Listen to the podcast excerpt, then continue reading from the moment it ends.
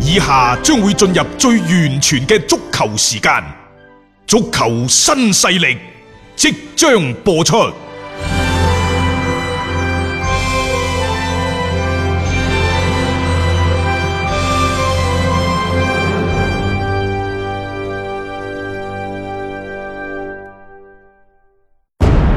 足球場，英雄地，幾多難忘時刻。攞翻住個波，從廣州太陽神到恒大富力，從東較場驚天一射到亞冠加冕，從童話變成現實，從英雄變成傳奇。最偉大嘅球員，最不可思議嘅入球，勝敗之間只有一線。神奇之處，魅力所在，一比零啊！各位，只可意會，更可言傳。足球新勢力，各位朋友好，歡迎收聽今日嘅足球新勢力。誒、而家喺天河嗰度呢，正係進行緊非常之隆重嘅慶典，嗯，唔係頒獎典禮嚇，慶典火神火神杯呢係冇嚟到廣州嘅。誒、呃而家呢，就隨住廣州恒大三比零。擊敗咗上海申花，亦都係鎖定咗二零一九中超賽季聯賽冠軍之後呢，其實喺現場馬上係進行廣州恒大淘寶中超第八冠嘅慶典儀式。嗯，唔係官方㗎嚇， 但係係俱樂部自己啊俱樂部官方組織咯嘅。 誒、有個好有有一樣好嘅就係、嗯即係一個咁大嘅舞台，咁、多人嘅關注，係咯，咁對於恒大嚟講，即係每年投入咗咁多嘅誒資源、資金等等嚇，誒、嗯有一個咁樣嘅場合，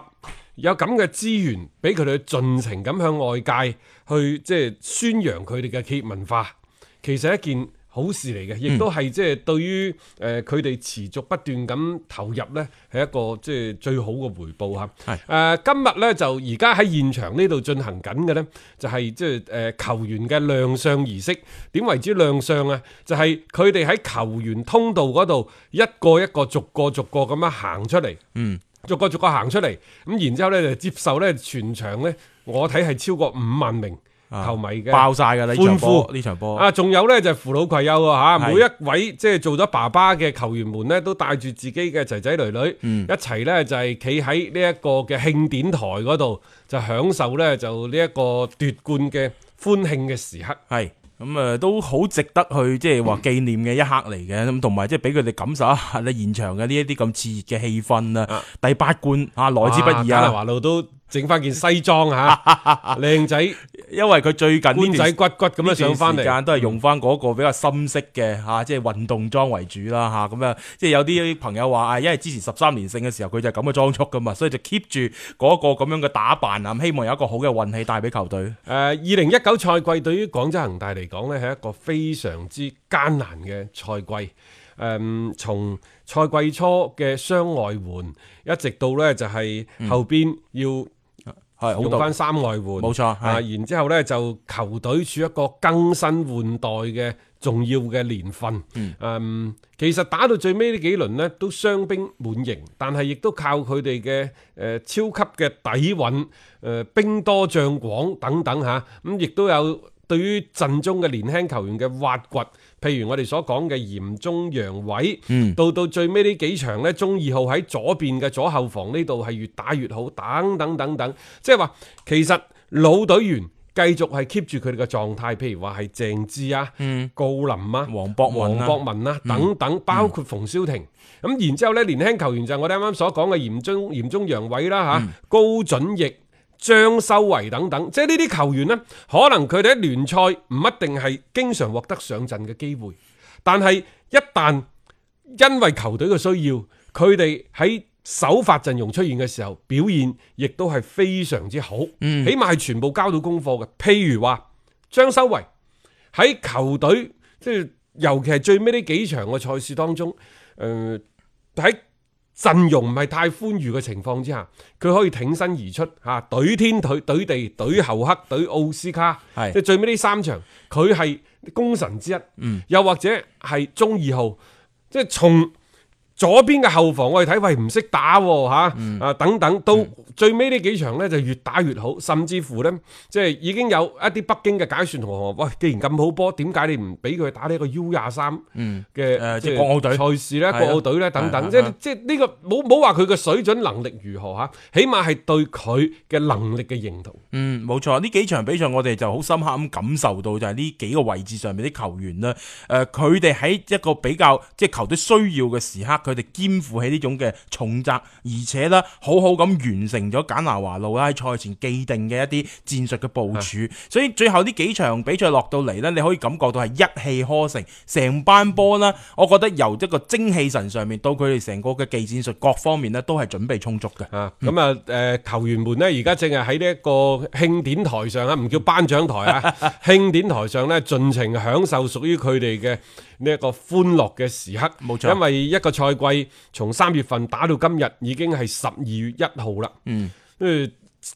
差唔多接近九個月。真係漫長嘅征程。喺呢個過程當中呢，我哋由落後到領先，到俾人哋步步緊逼等等啊！簡拿華路亦都係從呢一個飽受質疑，到獲初步獲得認可，但係亦都係一張一手好牌呢，打到呢 有啲爭啲俾人得翻轉頭。咁然之後落課上學習班啊，然之後再重新上課，又經歷過國家隊嘅等等嘅事件啊。泰利斯卡亦都係一頭一尾表現好，但係中間嗰段復出呢，亦都係飽受質疑。係啊，即係你會睇到整個二零一九賽季嚟講呢，廣州恒大係一個即係起伏得比較大嘅賽季。同埋都面臨住好多嘅呢樣嗰樣嘅你話狀況又好，或者啲一啲嘅事件啊。其實呢個亦都唔單止係恒大，乃至成個中國足球都係一個即係比較特別嘅一個年份嚟嘅。你包括咧頭先啊，最後埋齋嘅艾克森，我覺得係一個完美嘅結果。誒，因為即係在此之前，艾克森佢之所以回歸到廣州恒大，亦都有呢個歸化等等嘅一啲原因在內。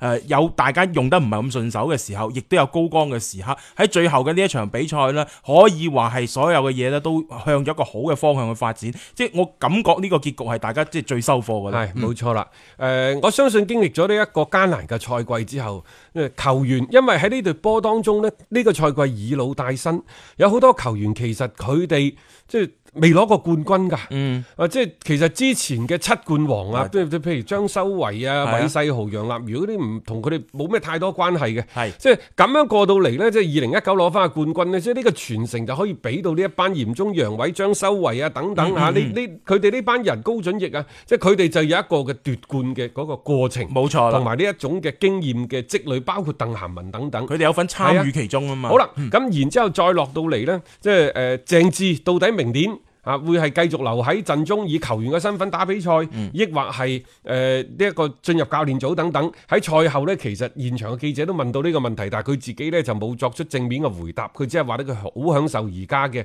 呢一種嘅心情，呢、一刻嘅氛圍等等。嗯係好啦，咁啊呢啲老將包括呢就係、郜林啊，誒呢一個張林鵬啊、嗯黃博文啊等等，即係今年廣州恒大做得最啱一樣嘢呢，其實就係、即係冇話喺更衣室嗰度呢，有啲拉拉幫結派，譬如話你講葡語嘅你就葡語嘅嚇，你巴西就巴西嘅，嗯冇分得咁啊犀利我哋意大利就我哋意大利老隊員就老隊員，新隊員就新隊員，即係冇呢樣嘢嘅。點解呢？其實我判佢呢，就大家記唔記得舊年其實廣州恒大已經係同好多老隊員呢都簽咗合約，大幅大幅咁提升咗佢哋嘅每年嘅人工。嗯即係其實就先。將你班老隊員嘅退路呢，幫你安排得妥妥當當先，冇後顧之憂啊唔好呢，就話，誒、哎你揸住個三五百萬，然之後贏一場波，我又俾呢一個一千幾百萬俾你去獎勵啊，諸如此類嗰啲冇嘅。亦就話呢一班老球員呢，佢今年面臨嘅情況就係打唔打，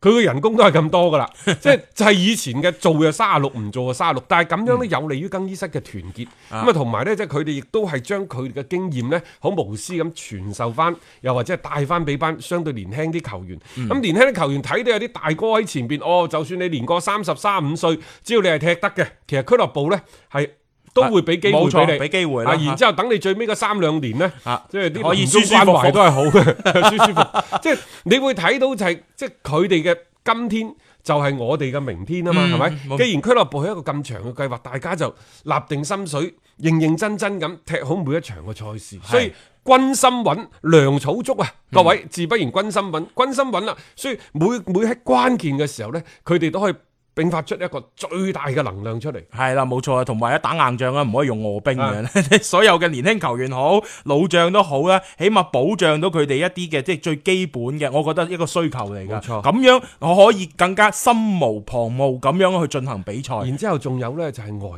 援，對於外援嘅使用嗰方面呢，嗱，其實今年第一保連路。呢樣嘢我相信，即係佢作為廣州恒大第一大腿，呢個毫無疑問嘅。所謂絕境看保連奴，而係保連奴喺場上嘅發揮好壞，直接左右咗對波最後嘅勝利、或者係失敗與否嘅。好啦，咁然之後依靠咗保連奴之後，仲有呢就後邊嘅朴蜘蛛，即係佢其實有一段時間因為用布朗寧啊等等，係其實佢嘅上陣機會都唔多。嗯但係將喺中後段佢逐漸出翻嚟之後呢，就成個個表現，即係穩定嗯大家會睇到非常之穩定。佢嘅、能力係比過去嘅金英權係更加之全面。同埋突出啊，我覺得啊係好啦，咁然之後泰利斯卡又好，呢、一個艾克森啊又好，可能儘管佢哋因為打法嘅原因，因為狀態嘅原因等等，喺呢一個即係成個賽季嚟講呢佢哋係有所起伏嘅。嗯但係呢兩個人都有一個共同嘅特點，就係佢哋願意為呢隊球隊，願意為呢個集體去搏上自己嘅一切，嗯甚至乎呢，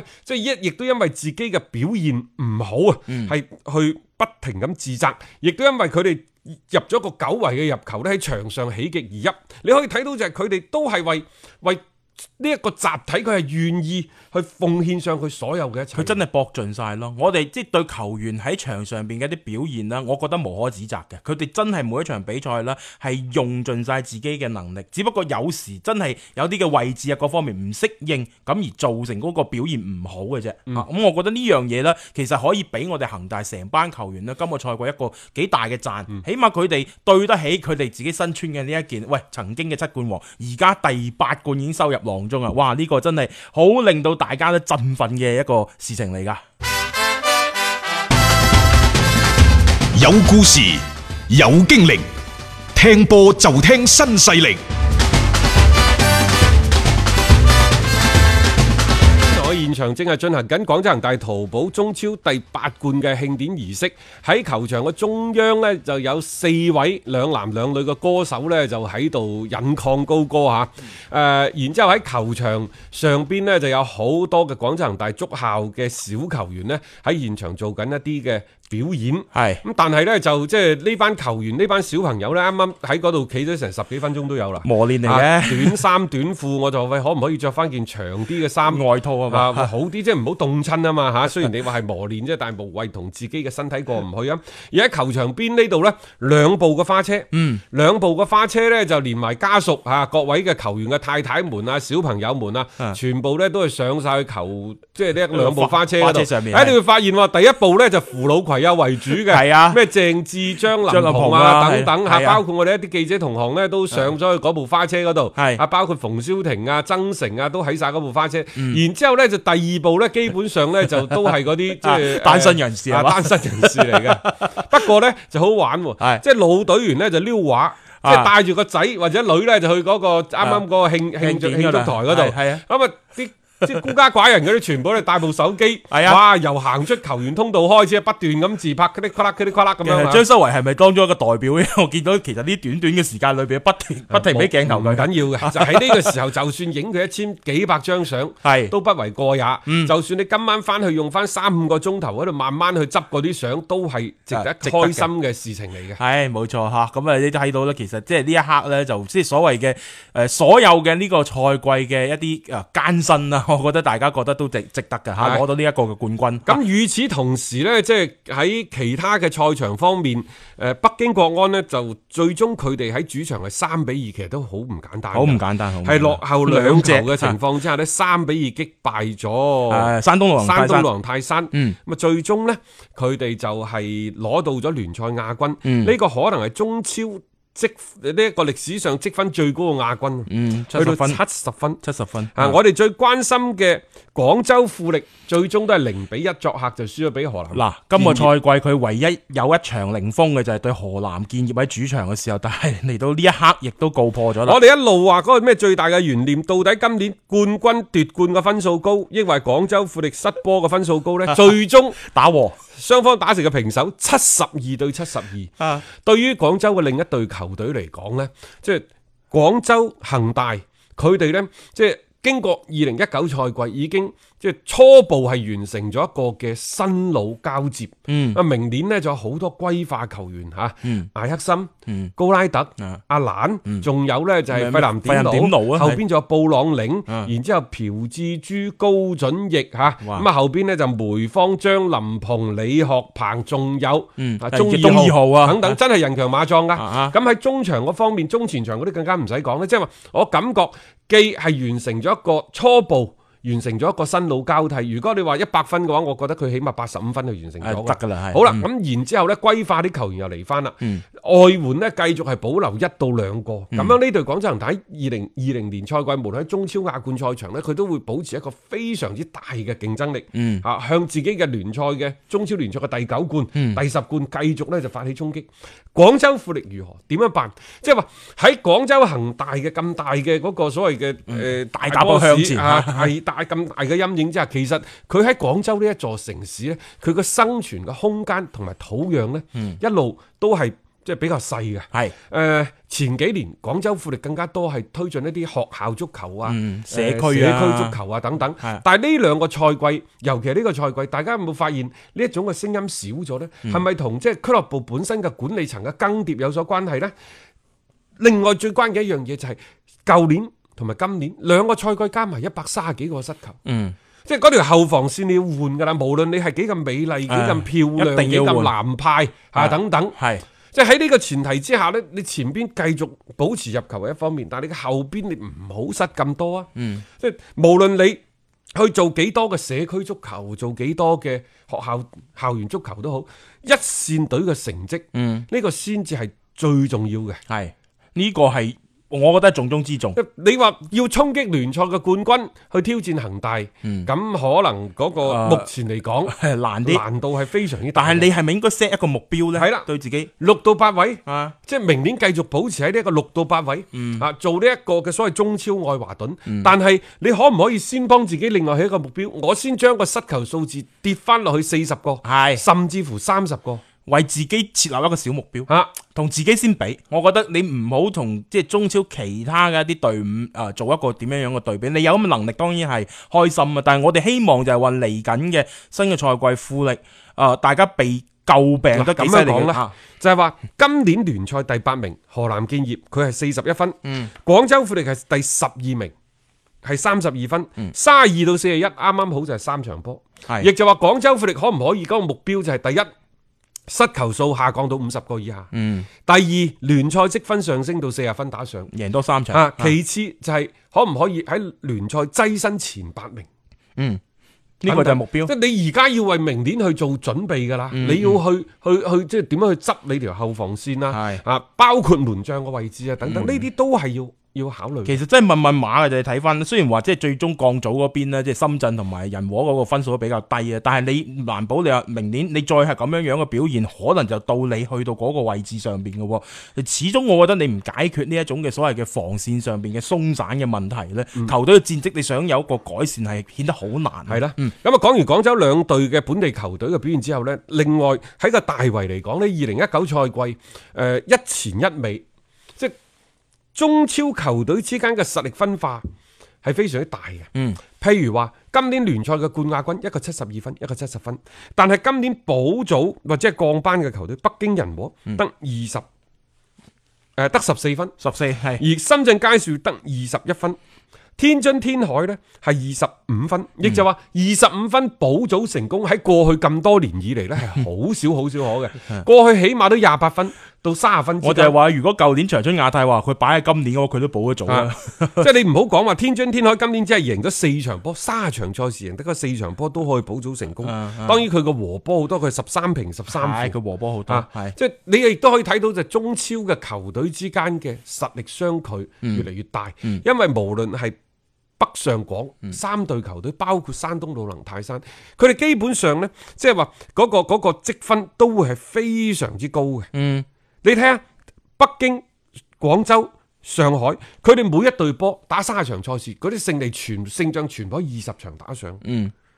啊，你呢個勝率係非常之高咯。非常非常之高嘅。全部都喺六十五分打上嘅一個積分啊，三十輪嘅賽事，咁你即係可以睇到點解咁高積分啊？就係喺嗰啲即係下游球隊上邊咧，基本上係如取如攜嘅。咁嗰啲球隊不斷咁失分，你咪造成咗嗰個所謂嘅兩極分化。啊，咁啊，明年呢，就誒、呃北京國安，我相信即係佢哋亦都會係卯足勁勁呢一個啊所謂嘅係心氣，係再次呢，就向廣州恒大呢發起衝擊，因為佢而家呢班波呢，無佢個外外援個水準好強，嗯，好穩定。今年呢，只不過就係話佢嗰條後防線，其實同樣係呢條後防線啊，即係舊年失波係失好多嘅，嗯但係今年尤其係聯賽喺佢十年勝嗰陣時失球係好少啊佢。初期嗰段初期嗰陣時係好好少，少但係係到到最尾呢，就原形畢露。其實呢班波無論係後邊即係誒阿阿老隊長啊嗰嗰班，嗯，咁樣球員啦吓，即係可以睇到其實睇整體嘅一個嘅，你係講能力啊吓發揮嚟講，佢哋並唔 算你話。諗下佢而家用翻咩于洋啊、啊嗯于大寶啊，但係亦都唔排除佢仲有金文災啊等等。即係明年可能係四加一。其實北京嗰班波呢，佢嘅陣容誒誒能力係具備嘅，嗯係，嗯只不過可能喺個板凳嘅深度嗰度呢，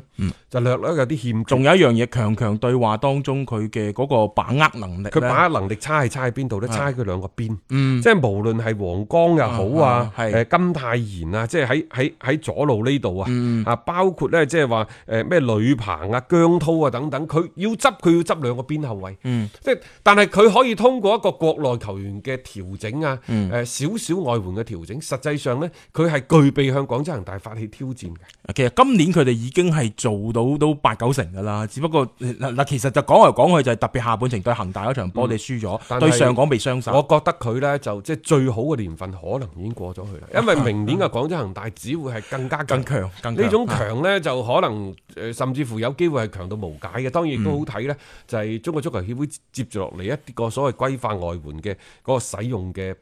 規則啦，係啊等等。即係各方各面嘅政策咧，就希望盡快咁樣去出台落實啦，令到啲球隊有一個即係更有目的性咁去做一個嘅準備啦但。係無論如何嚇，誒二零一九賽季係令人難忘嘅。嗯，難忘就難忘於呢，就係佢嘅跌宕起伏，佢嘅超長賽季各種嘅懸念重生。難忘喺廣州恒大呢度，佢哋係經過自己不懈嘅努力，嚇有呢一困惑，有大幅嘅領先，亦都有自我嘅懷疑，但係最終捧起咗呢一個火神杯。對於佢哋嚟講，呢、一個經驗，尤其年輕球員嚟講，經驗係極其寶貴